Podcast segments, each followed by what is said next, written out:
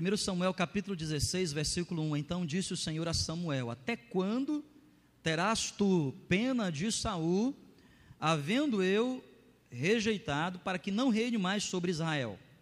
Até quando?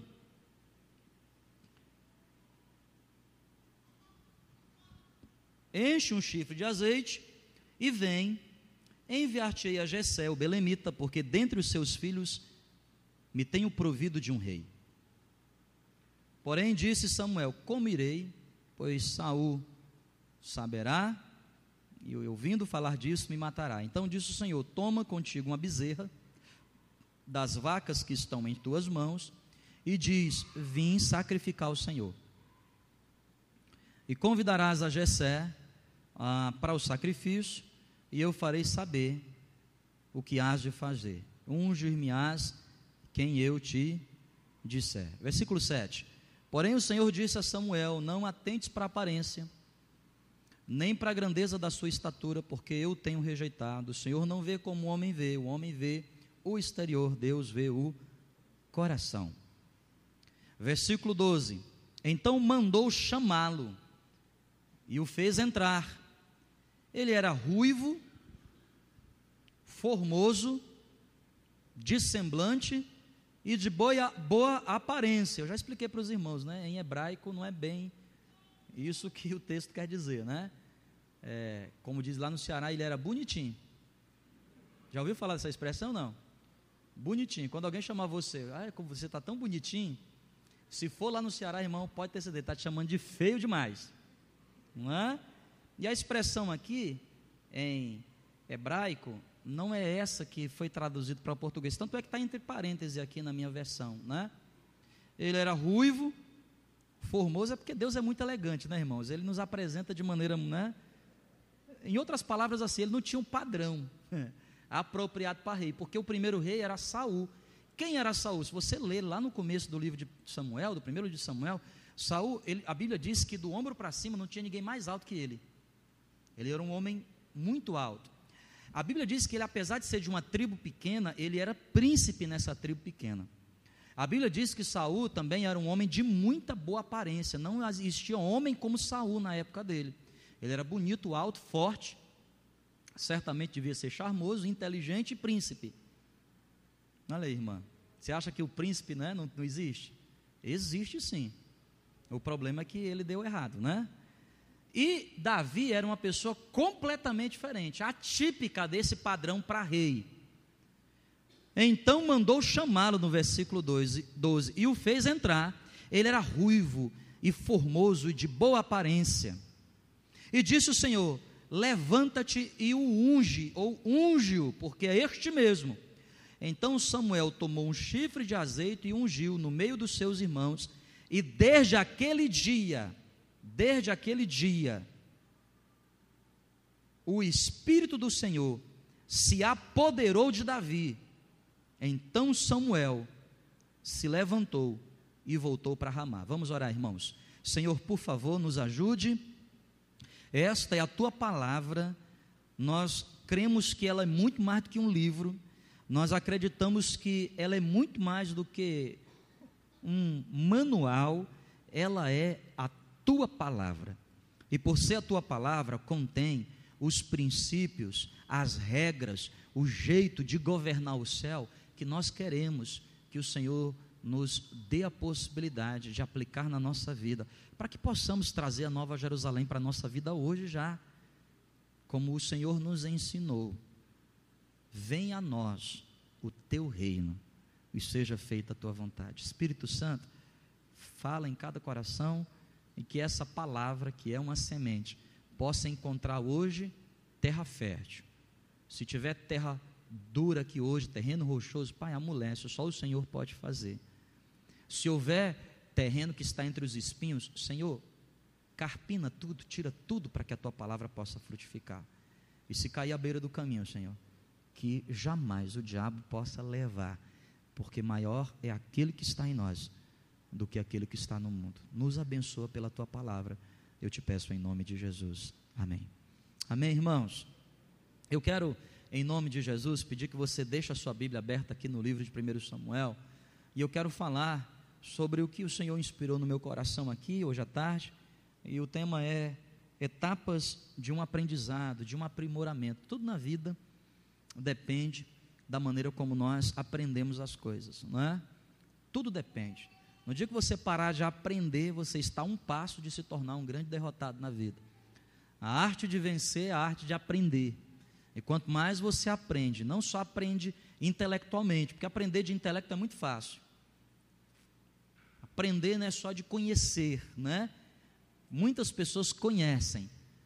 Muitas pessoas têm conhecimento. Por exemplo, Bíblia. Quantas pessoas eu conheço que conhecem profundamente a Bíblia, mas só conhecem? São pessoas que têm conhecimento, mas não têm sabedoria. A diferença entre conhecimento e sabedoria é enorme, né? É mais ou menos a distância da minha cabeça até os meus pés.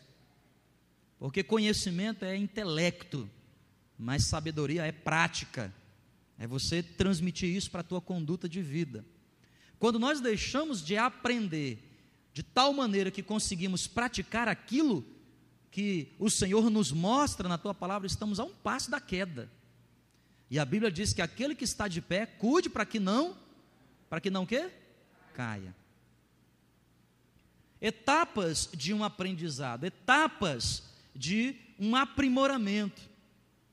Sempre que Deus ele nos leva para novas etapas, sempre que Deus nos dá a oportunidade de vivermos novas coisas, antes de vivermos, Ele nos prepara.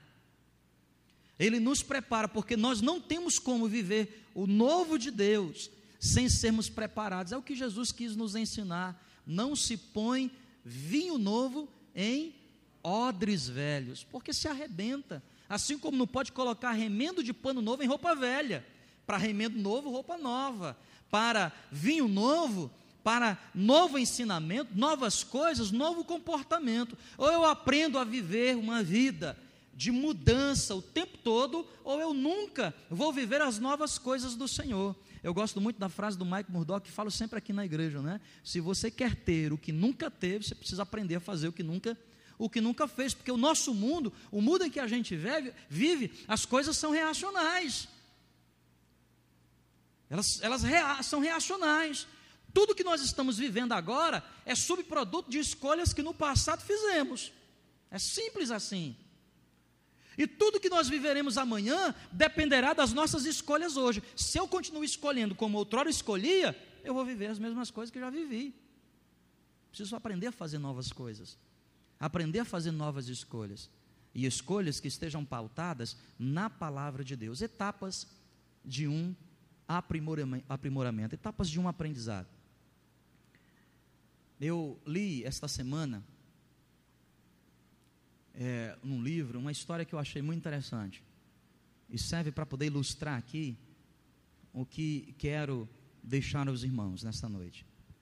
Um, senhor, avô, de tenra idade, estava jogando xadrez com o seu netinho.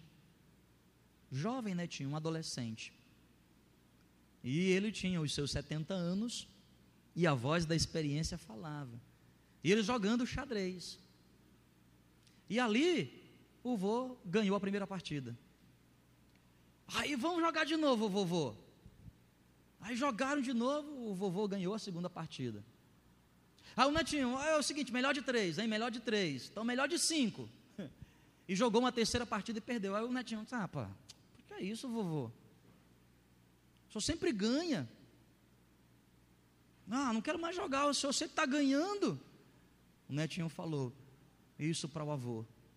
O avô então responde para ele: Então o que, é que você quer que eu faça? Que eu perca? O que é que você quer que eu faça? Que eu finja que vou perder? Porque eu não vou perder. Ah, é, pastor, papai, eu, vovô, eu quero que, que, você, que você perca. É isso que eu quero. Não, mas eu vou ganhar. Porque à medida que eu vou ganhando, eu vou te ensinando a ganhar. Esse é o propósito do jogo, é para eu ganhar. E toda vez que eu ganhar, você vai vendo, você vai adquirindo experiência, porque nós aprendemos perdendo. Então, à medida que eu vou ganhando, você vai aprendendo. O netinho disse: Mas eu não quero aprender. E o que é que você quer? Eu quero é ganhar. Mas para você ganhar, você precisa primeiro aprender. Às vezes nós nos comportamos assim na vida. Às vezes nós somos esse netinho. Que queremos porque queremos o quê? O que é que a gente quer? Não, fala mais alto, por favor. Ganhar. ganhar. Quem não quer ganhar? Todo mundo quer ganhar. A grande dificuldade não é ganhar, o problema é que nós não queremos é aprender. Nós temos dificuldade com aprender. Nós só queremos ganhar, mas nós não queremos aprender a ganhar, aprender a vencer. Etapas de um aprendizado. Deus começou uma nova etapa na vida do povo de Deus. O livro de Samuel é um livro muito interessante, muito marcante, porque se você voltar para o capítulo 1, o livro de Samuel começa com a história de Ana, Eucana e de Samuel. Um homem que adorava, uma mulher que orava e um menino que criou, foi criado na igreja, aos pés do Senhor. O livro de 1 Samuel, ele começa um novo tempo na história do povo de Deus. Por isso que Samuel é conhecido como sendo o último juiz e o primeiro profeta. Uma nova história começa a ser escrita em 1 Samuel. Daqui a pouco nós vamos entrar em 1 Samuel na monarquia. Quando a gente chega no capítulo 16, já é monarquia, uma nova etapa. Agora, Deus usa a vida de Samuel para ungir Saul, um homem que tinha tudo para dar certo, mas que deu errado. No capítulo 15, olha comigo aqui no capítulo 15, versículo 35. Nunca mais viu Samuel a Saul até o dia da sua morte, porque Samuel teve dó de Saul. E o Senhor se arrependeu de haver colocado Saul como rei sobre Israel. Uma nova etapa agora se começa novamente. 1 Samuel capítulo 16 começa Deus exortando Samuel, dizendo: Ô Samuel, até quando? Até quando você vai ficar aí prostrado? Até quando você vai ficar aí chorando leite derramado? Até quando você você não vai se levantar não? Você não já sabe, eu já rejeitei Saul. Ele não é mais rei sobre Israel. Embora ele esteja ainda sentado no trono, mas ele não é mais rei. O meu espírito já não é mais com ele. Aliás, vou até te avisar, estou mandando um espírito maligno para atormentá-lo. Uma nova etapa começa. Essa nova etapa começa com a unção de Deus sobre a vida do jovem que tinha tudo para dar errado na vida. Dificilmente você vai encontrar um personagem na Bíblia tão atrapalhado quanto Davi. Às vezes eu vejo jovens dizendo assim: Ah, Deus, eu queria ser que nem Davi. Irmão, cuidado com o que você ora. Diga assim: Eu quero ter um coração igual ao de Davi, mas ser como Davi, cuidado. Porque pense no moleque atrapalhado. É só você olhar para a família dele. É só você olhar para a história. Veja como é que termina Davi. O cara que aparece na Bíblia sendo rejeitado pelo pai dele, pelos irmãos, pelo profeta, porque o profeta, quando viu Eliabe, disse: Está aqui, ó, é o novo Saul. E termina a sua história, passa boa parte da sua vida sendo perseguido por Saul. E para não bastar disso, ele é perseguido até pelo seu próprio filho. Imagina você ser perseguido pelo seu próprio filho. Mas Deus começa aqui uma nova história na vida do povo de Deus. E todas as vezes que Deus quer nos levar a viver novas coisas, nós precisamos aprender que Deus nos conduzirá por três etapas. Por quantas? Anote aí a primeira delas, por favor. Primeira etapa de um aprendizado. É a etapa da paciência. Você pode me ajudar? Você pode repetir qual é o nome da palavra que eu disse? Paciência. paciência. Irmão, todas as vezes que Deus quer fazer grandes coisas na nossa vida, todas as vezes que uma página da nossa vida se fecha, que um capítulo se encerra para iniciar outro, você precisa entender que a primeira etapa que Deus te levará nesse novo caminho é, o, é a paciência. Deus fará com que você estacione no caminho da paciência. Paciência é muito mais do que a habilidade de saber lidar com o tempo.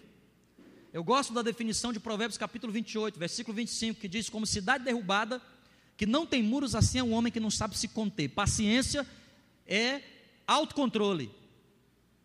Paciência não é somente a habilidade de saber esperar, Porque às vezes nós esperamos, mas não esperamos com paciência. Por isso Davi diz: Esperei com paciência no Senhor. Esperei tendo domínio das minhas emoções, esperei tendo domínio das minhas decisões. A primeira etapa de um aprendizado é a paciência.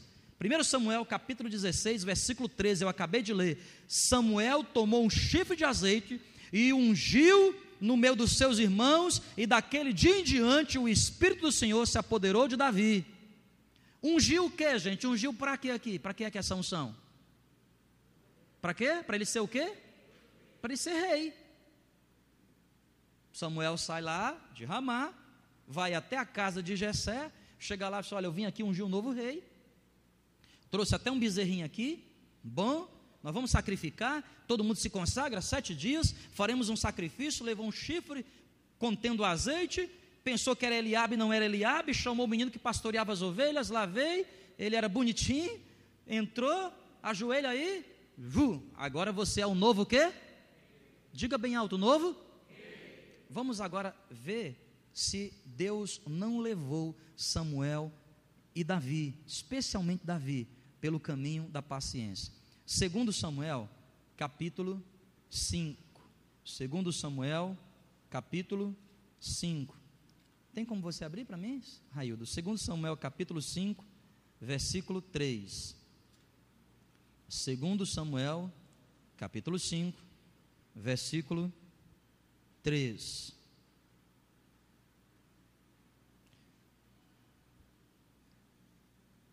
Assim, pois, todos os anciãos de Israel vieram a ter com o rei, que no caso era Davi, em Hebron, e fez com eles uma aliança em Hebron, perante o Senhor. Ungiram Fizeram o quê? Ungiram. Muito interessante isso. Se você pegar esse ungiram aqui e ungiram de 1 Samuel, são duas palavras diferentes. Ungiram. Mas ele não já tinha sido ungido? Sim ou não?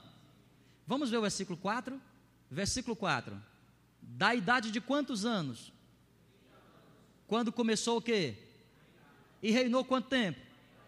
Por isso, provavelmente, Davi morreu com 70 anos de idade. Da idade de quantos anos ele reinou? Começou a reinar? Tinha quantos anos? Reinou quanto tempo? Vamos voltar para 1 Samuel 16? Vamos lá para 1 Samuel 16? Você deixou abertinho aí? Versículo 13. Versículo 12. Então mandou chamá-lo. Versículo 11. Disse mais Samuel a Jessé: Acabaram-se os teus moços? E diz: Ainda falta o caçula. Não dá para a gente saber aqui, mas esse menino aqui tinha menos de 20 anos aqui. Ele era um adolescente. Os que gostam de estudar a Bíblia e o fazem com exímio, dizem 17 anos. Provavelmente ele tinha quantos anos? 17. O Senhor ungiu com, sobre Israel, o colocou como rei. Mas ele só se sentou no trono aos 30 anos. Sabe, meu irmão, escuta.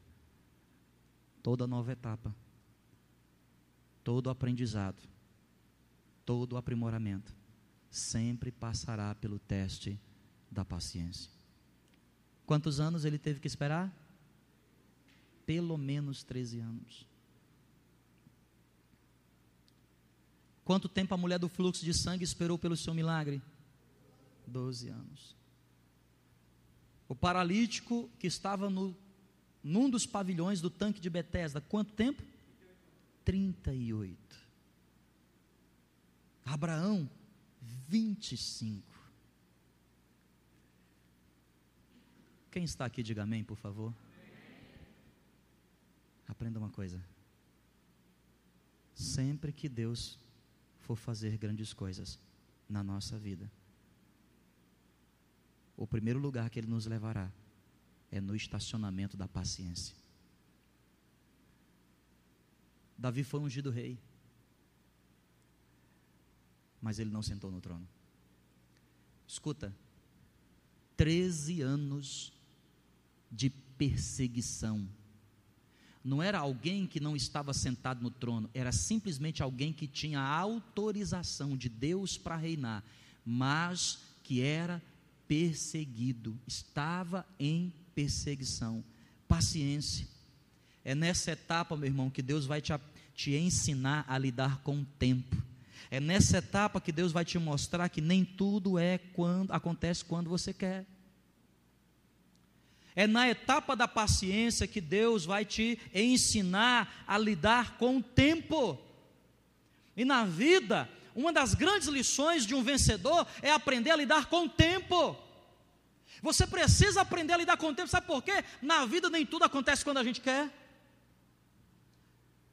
Lá em João capítulo 5, aquele paralítico que 38 anos ficou no tanque, esperava que o anjo descesse. Não foi anjo que desceu, foi Jesus que mexeu. Esperava que acontecesse num dia que não fosse no sábado. Jesus apareceu no dia do sábado. Sabe? Presta atenção aqui, ó. Jesus é especialista em nos surpreender. E eu preciso aprender a ficar na dependência dele. Ah, irmão, Deus prometeu, Deus me disse, colocou no meu coração, eu almejo, eu quero, eu vou, mas você precisa estacionar seu carrinho lá no estacionamento, onde tem um parquímetro dizendo assim: paciência. Nem tudo acontece quando você quer. Paciência não é só saber esperar, paciência é saber esperar e aprender. O netinho queria vencer, mas o netinho não queria ter paciência para poder aprender a vencer. O netinho queria ganhar, mas o vovô queria ensinar a vencer. O que adianta o vovô dar mole para ele ganhar? O que é que adianta o vovô dar mole para ele ganhar? Quando ele encontrasse o primeiro adversário que não queria dar mole para ele, ele ia o quê? Perder. Mas aquele que o forçava a perder, aquele que trabalhava a paciência do netinho, certamente aprendeu grandes estratégias se ele continuasse investindo em, em jogar com seu vovô. Na vida nós fazemos assim, irmãos. Tudo que é muito difícil nós fugimos. Tudo que é fácil nós logo nos associamos. Fazemos assim com os nossos relacionamentos. Olha, eu vou falar agora para você, como crente gosta de tranqueira gosta de se associar com tranqueira. Nós gostamos mais das pessoas que passam a mão na nossa que passam a mão na nossa cabeça, que diz, menininho, coisinha linda, vem cá, vou perder o meu jogo de xadrez para tu ganhar, para a gente ficar na ilusão de que a gente está ganhando, do que jogar com pessoas que nos forçam a perder, que exigem de nós paciência. Vocês estão entendendo, irmão? Eu já disse aqui para vocês aqui, se eu fosse católico, eu era São Franciscano. Eu era. Eu gosto muito do São Francisco. Então, é uma frase que eu gosto demais. Eu prefiro andar com os que me criticam do que com os que me bajulam, porque os que me bajulam me corrompem e os que me criticam me fazem crescer. Faça a sua escolha onde é que você quer chegar, meu irmão. Mas nós gostamos. Nós gostamos das coisas fáceis. Nós gostamos das coisas fáceis. Professor, faz facinho a prova. Faz prova não, professor, passa trabalho. Faz em grupo. Professor, vai ser pesquisada a prova? É não é assim? Hã? Eu, quando eu, minha sala lá, eu já falo assim: vai ser pesquisado. Vocês querem que eu dê 10 logo não para todo mundo aí? Não. É, economiza meu trabalho, economiza o trabalho de vocês. Vocês não querem aprender mesmo. Quem está entendendo, diga amém. amém. Meu irmão, Estacione seu carrinho na vaga da paciência e aprenda o máximo que você puder. Olha, meu irmão, eu fui pastor auxiliar de 2009 a 2011. Fiquei lá em São Carlos, antes de ser pastor, quase 10 anos lá. Meu irmão, não era fácil andar com o pastor Nivaldo. Pegava no meu pé, cara. Pense no cara para pegar no meu pé. Era ou não era? Meu pai do céu. Hoje eu encontro e falo assim, pastor, me perdoe pelas vezes em que eu escolhi o caminho mais fácil. Ao invés de receber a tua repreensão, eu escolhi o caminho mais fácil. Porque isso me faz falta hoje. Às vezes, diante das coisas que tenho que resolver, estava falando para ela ontem. Falei assim, meu Deus, Senhor, Irmão, um mundo de coisas, às vezes você fala assim, meu Deus, qual é a decisão que eu vou tomar? Você ora e você não ouve, e você, meu Pai do céu, que agora que, é que eu faço? Mas aquelas coisas que foram mais difíceis, aquelas que foram mais dolorosas, meu irmão, corta igual corta manteiga. Já viu a faquinha cortando manteiga? O que é que a Bíblia diz lá em Eclesiastes 10, 10? Se o machado estiver embotado, é necessário aplicar dobrada a força. Meu irmão, escuta, não vale a pena você queimar a etapa. Talvez você diga, ah, mas é porque está acontecendo na vida de todo mundo, já aconteceu na do fulano, já aconteceu na do Beltrano, tá, meu Senhor, e eu estou aqui parado. Quem sabe você está parado na vaguinha da paciência, aprendendo a jogar o xadrez direitinho, para que quando a tua hora chegar, ah, meu irmão, a tua hora vai chegar, a faca vai estar tá afiada, o machado não vai estar tá enferrujado, você vai saber usar a arma corretamente. Aprenda. Aprenda. Quantas vezes nós queimamos no a etapa da nossa vida, chegamos na empresa, a gente quer sentar logo na janelinha.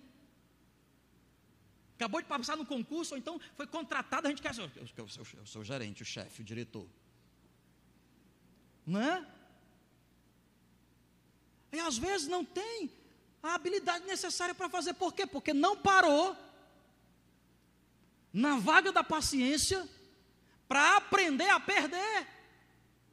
E durante o nosso período de formação, o que é que às vezes nós fazemos? Nós nos associamos com os mais fáceis. Eu me lembro, minha esposa conheceu os meus dois orientadores na pós-graduação, o Ícaro e o Douglas. Eu louvo a Deus pela vida desses homens, irmão. Irmão, os caras eram casca grossa. Não tinha, era na porrada. Eu me lembro do professor Ícaro, me recebeu no laboratório e falou assim: Seja bem-vindo. Eu disse: Muito bem, obrigado. Aqui nós estamos na universidade, é pública. Eu disse: Oh, que legal. O financiamento que você tem é público. Ai, o dinheiro dos reagentes, tudo é público. Vem do, né? Oh, que legal. Aí ele bateu na mesa assim: pá! Mas aqui eu sou o general. e eu falei: Ai, meu Deus, onde é que eu me meti? Chegava no laboratório, irmão, oito horas. Ele falou: Isso é hora de chegar? Eu falei: Não, mas não era oito horas. Oito horas, você tem que chegar primeiro que eu. No outro dia eu cheguei 15 para as oito. O cara já estava lá. Eu disse: Meu Deus do céu. Eu disse: Vou chegar às sete e meia. Eu aprendi a chegar às sete e meia. Ele já estava lá. Eu disse: Meu pai do céu, e agora? Como é que eu faço? Chegava antes das sete horas num laboratório para poder chegar primeiro que o professor, para ele dizer para mim: Ah, muito bem, você chegou primeiro que eu. Só que não era todo dia que ele chegava. Sete da manhã. Era uma vez ou outra que ele chegava às sete horas da manhã. Para descobrir qual era o dia. Eu falei, é melhor chegar todo dia antes. Vou esquecer nunca mais isto. Me lembro lá no Instituto de Química, lá, o Douglas lá me recebeu, oh, tudo bem? Você fala inglês? Eu, Of course. Fala nada. Primeira reunião de grupo, de laboratório, acostumado com o meu inglês, tupiniquim lá do Ceará. De onde tu de onde tu vai. Reunião lá, me lembro até hoje, o professor Peter Ford lá, um americano. Começa a reunião, e, e ele fala português. Começa a reunião, reunião em inglês. Eu disse, meu Deus do céu, o que é que eu vou fazer aqui? E a reunião rolando e os caras só entendiam os gráficos. E eu. Douglas, Jean, agora é sua vez, o seu projeto. Eu, of course. I am. Diga onde lugar com quem você prefere andar, que eu vou dizer quem você vai ser no futuro, meu irmão. Eu gosto de Josias, não dá tempo para abrir aqui hoje, 2 Crônicas capítulo 34. A Bíblia diz que Josias, com oito anos de idade, resolveu se associar, seguir os passos de Davi. Porque ele olhou para Davi e olhou para o seu pai e falou: Eita, meu pai é tranqueira, meu pai só faz o que é errado, meu pai não faz o que é certo, meu pai é um idólatra, meu pai é um alcoólatra, meu pai é um. Não dá certo, não, vou seguir os passos de Davi. E a Bíblia diz que Josias reinou por trinta e poucos anos numa época em que os reis se levantavam, quando reinava muito, reinava quatro. Ele reinou trinta e poucos anos e começou a reinar quando tinha oito. Quanto tempo, gente? Meu pai, oito anos de idade. Vai ser sábio assim lá no céu. Estacione o seu carro na paciência, meu irmão, e aprenda. Aprenda o máximo que você puder. Extraia das pessoas o máximo que você puder. Suga, meu irmão, porque uma hora você vai precisar. Não seja preguiçoso, não. Olha, paciência não é você ficar plantado, sabe aquele negócio assim, plantado? Ah, mamãe, vou ficar, porque paciência é esperar. Eu sei esperar. Vou ficar aqui esperando, né? Mãinha, tem veneno de cobra aí, mãinha? Tem não, filho, por quê? Tá vindo ali uma cascavel. Tem gente que acha que esperar é ficar parado. Não, meu irmão, esperar é você estacionar seu carro, você está entendendo? Estacionou, falou que então, eu vou parar aqui nessa etapa, sabe por quê? Eu não vou para a próxima ser o primeiro não aprender direitinho, eu vou aprender, e só vou sair daqui quando eu tiver, tirar 10, estou craque, aí eu vou para outra etapa.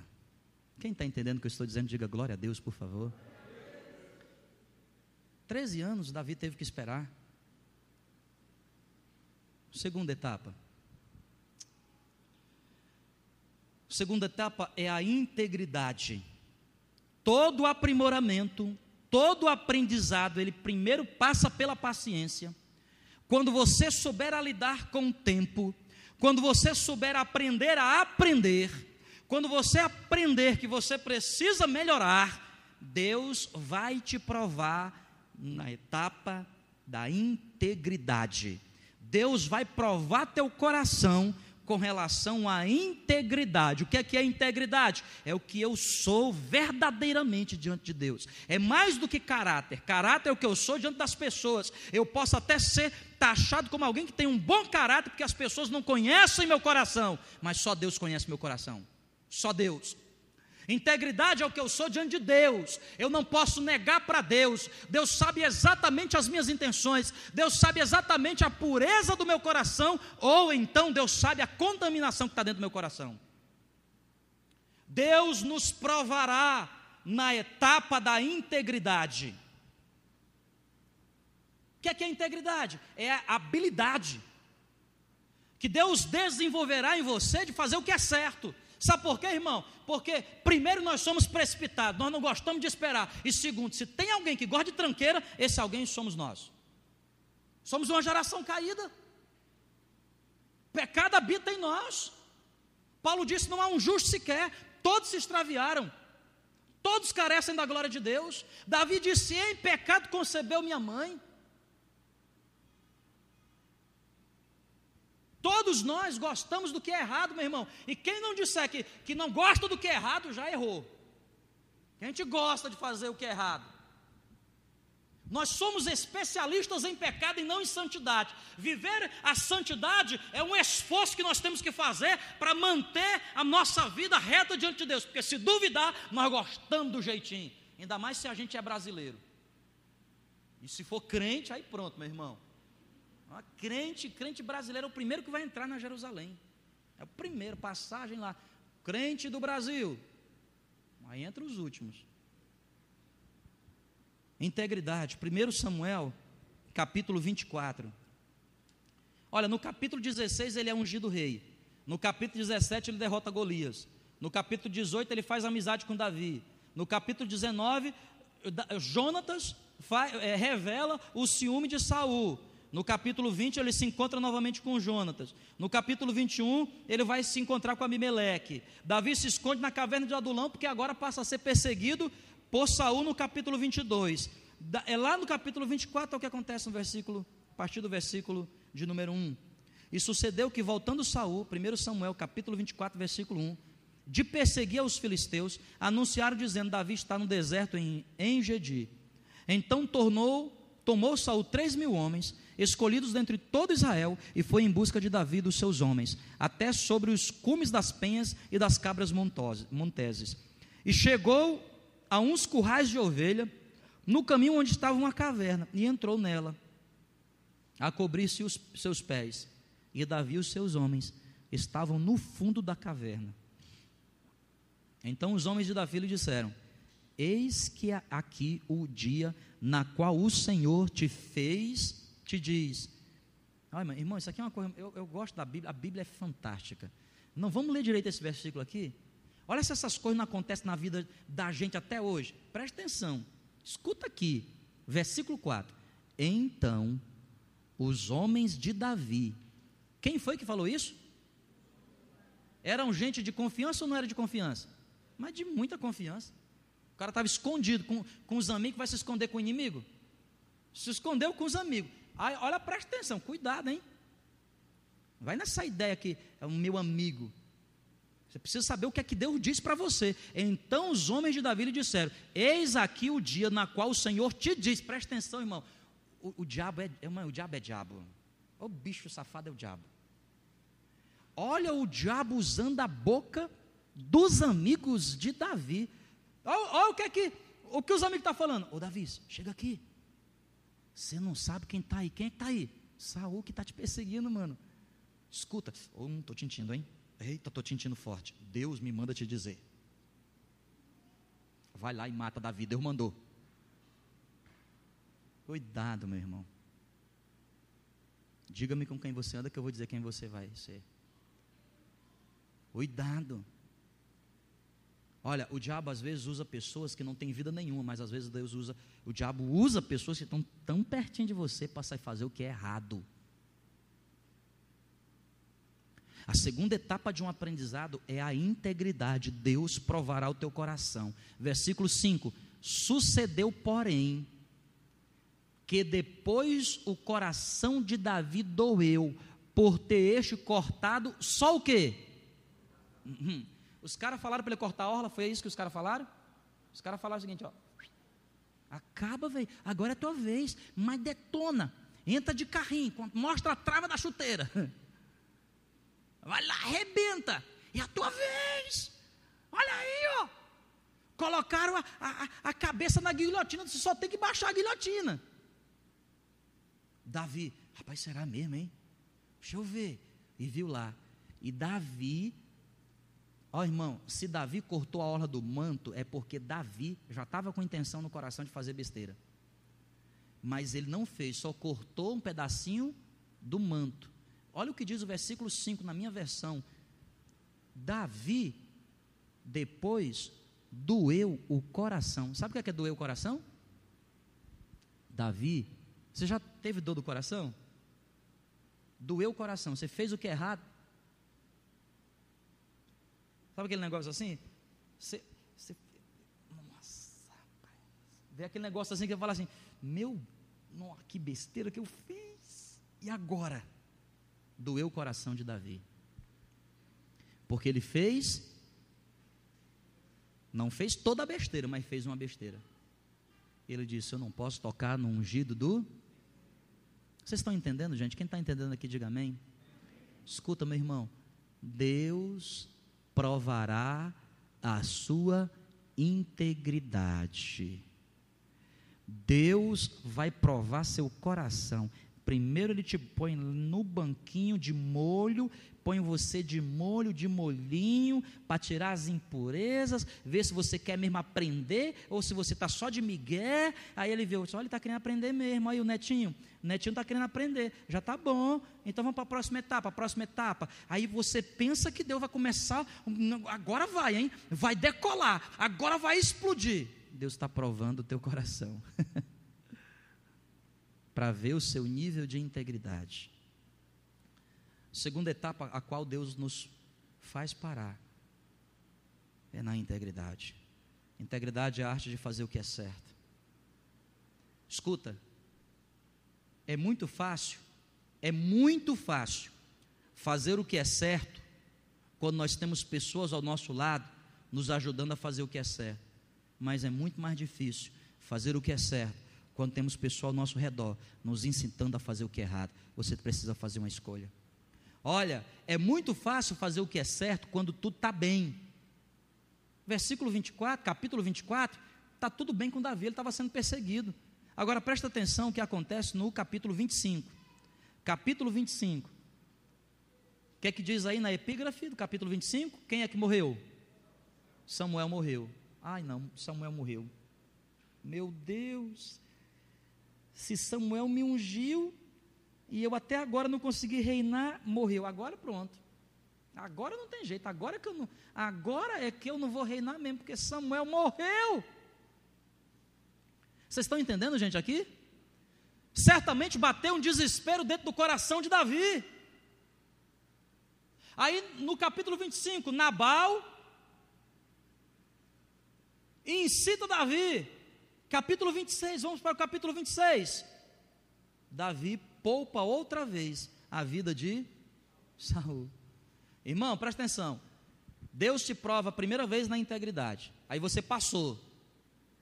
Deus vai te provar num nível ainda mais profundo. Sempre será assim. Ele te provou para você fazer o que é certo, você foi aprovado.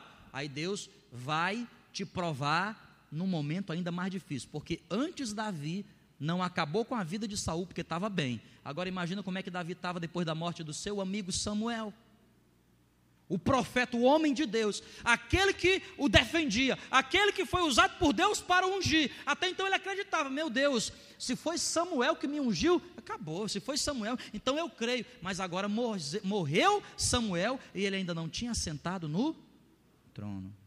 E outra vez Davi poupa a vida de Saul. Fazer o que é certo quando está bem é fácil, é mais difícil fazer o que é certo quando tudo vai mal. Olha aqui, ainda nesse tema, segundo Samuel capítulo 1. Dá para projetar para mim? Segundo Samuel capítulo 1, versículo 17. Já estou terminando aqui, irmão.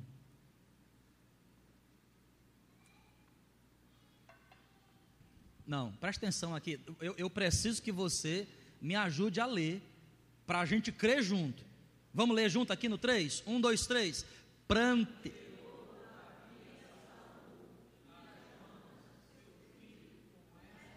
Não, não, irmão, você precisa ler de crente. Vai ler de crente, isso aí é meio de ímpio. Vamos ler de crente, bem forte. Pranto.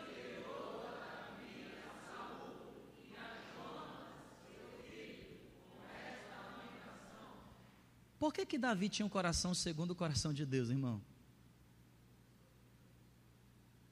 Olha o que está dizendo no versículo 17. Ele pranteou, não, ele não é chorou, ele pranteou a morte de quem? De Saul. Por isso que Deus gostava desse menino, que ele era atrapalhado, mas ele tinha um bom coração. Irmão, frequentemente o que, é que a gente faz? O inimigo, nosso inimigo morreu. A gente, eita! Faz festa! É, pega aí, chama o carro de som. Vamos aí, aluga, aluga, aluga o clube. Vamos, eita! Você não sabe quem morreu. Não é assim que. Fala sério, é assim que a gente faz ou não é? Nossa, só eu que sou assim? Ai meu Deus do céu. Me senti agora o pior pecador mesmo. Pior do que Paulo eu fiquei agora. Né? Todos nós somos assim, irmão. É. Todos nós somos assim. Irmãos, e crente, irmão, vou falar um negócio para você, irmão, por isso que eu tenho um pavor de crente. Irmão, crente que eu vou te falar. Você não sabe. O quê?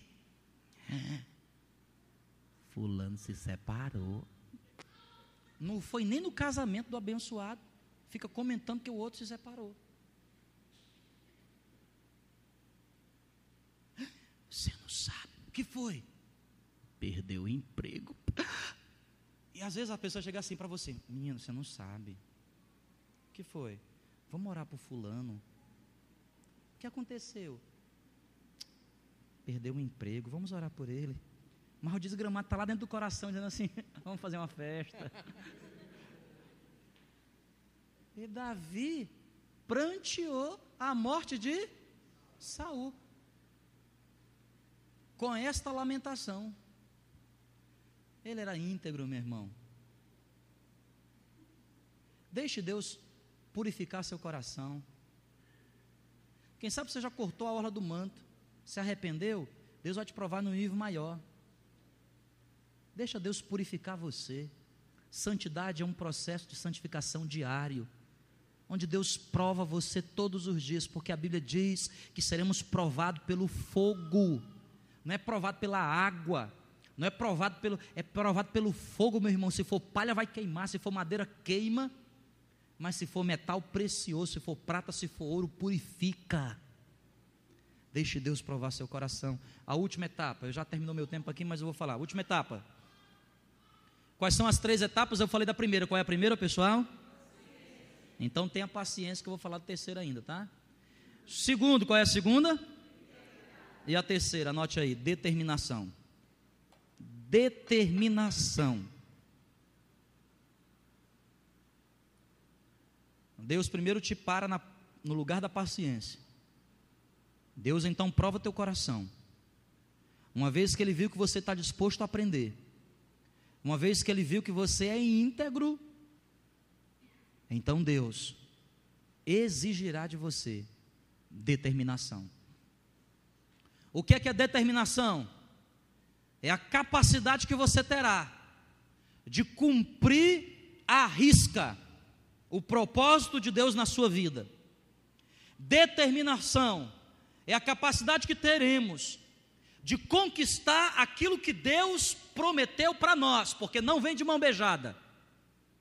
Deus tirou o povo do Egito, um deserto, chegou em Canaã, era para conquistar.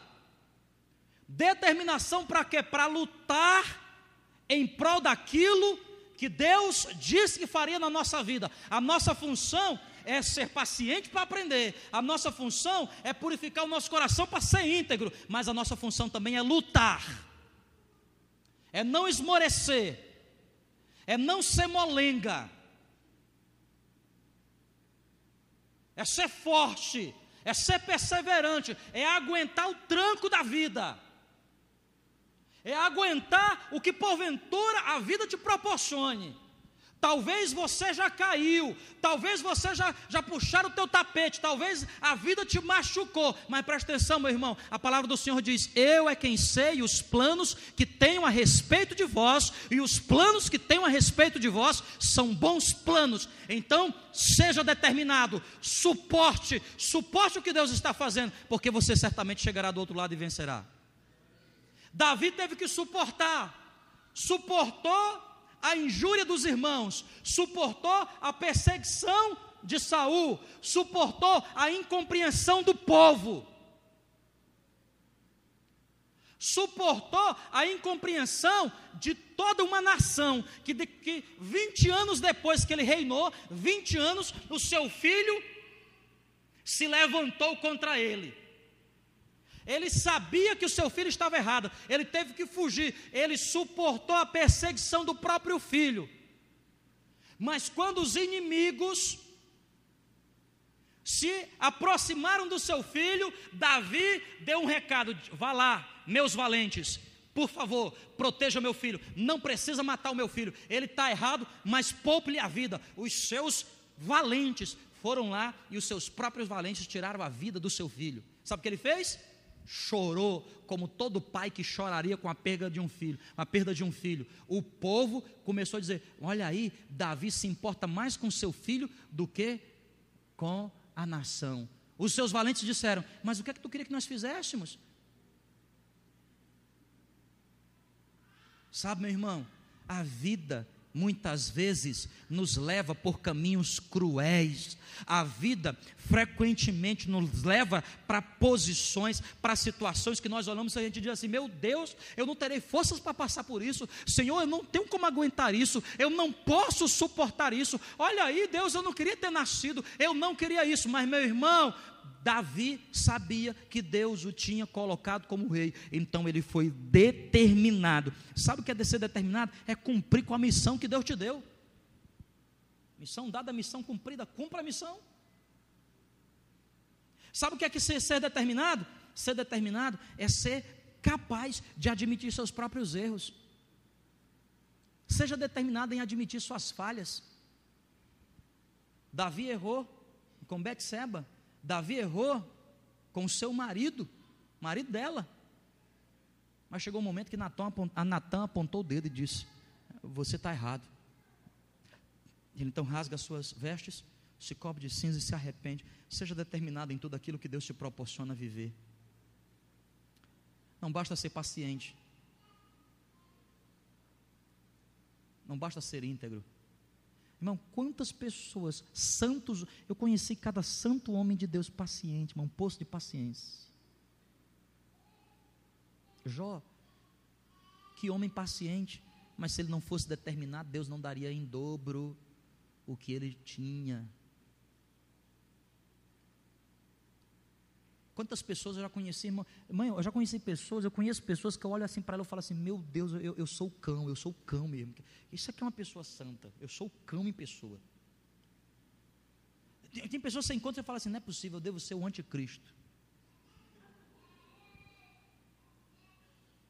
Mas eu já conheci muita gente que é santa, que é íntegra, que vive na miséria porque não é determinada, não entende que as coisas não vêm de mão beijada. Deus nos chama para conquistar, Deus nos chama para sermos determinados. Determinado, meu irmão, quando você mira num alvo, você determinado. Você, você fala assim, meu irmão, eu, eu chego lá só o pó da rabiola, mas eu chego, hein? O cara que é determinado não desiste metade das coisas que nós vivemos na nossa vida. Nós não conseguimos vencer, porque desistimos antes de Deus fazer. Se Daniel tivesse desistido de orar, o anjo não o encontraria depois de 21 dias. Se aquele paralítico do tanque de Betesda tivesse desistido, ele não encontraria o seu milagre. Se a mulher do fluxo de sangue tivesse desistido porque investiu todo o seu dinheiro com os médicos, com os especialistas. E a Bíblia diz que ela ia de mal a pior. Se ela tivesse desistido, ela não teria conseguido viver o seu milagre. Quem é determinado é esperançoso. Quem é determinado é até utópico. Esse cara é utópico. Seja determinado, meu irmão. Porque se Deus colocou um sonho dentro do seu coração, eu digo para você, você vai aprender pela paciência. Será provado pela integridade, mas você precisa ser determinado para conquistar. Vamos ficar de pé em nome de Jesus, por favor.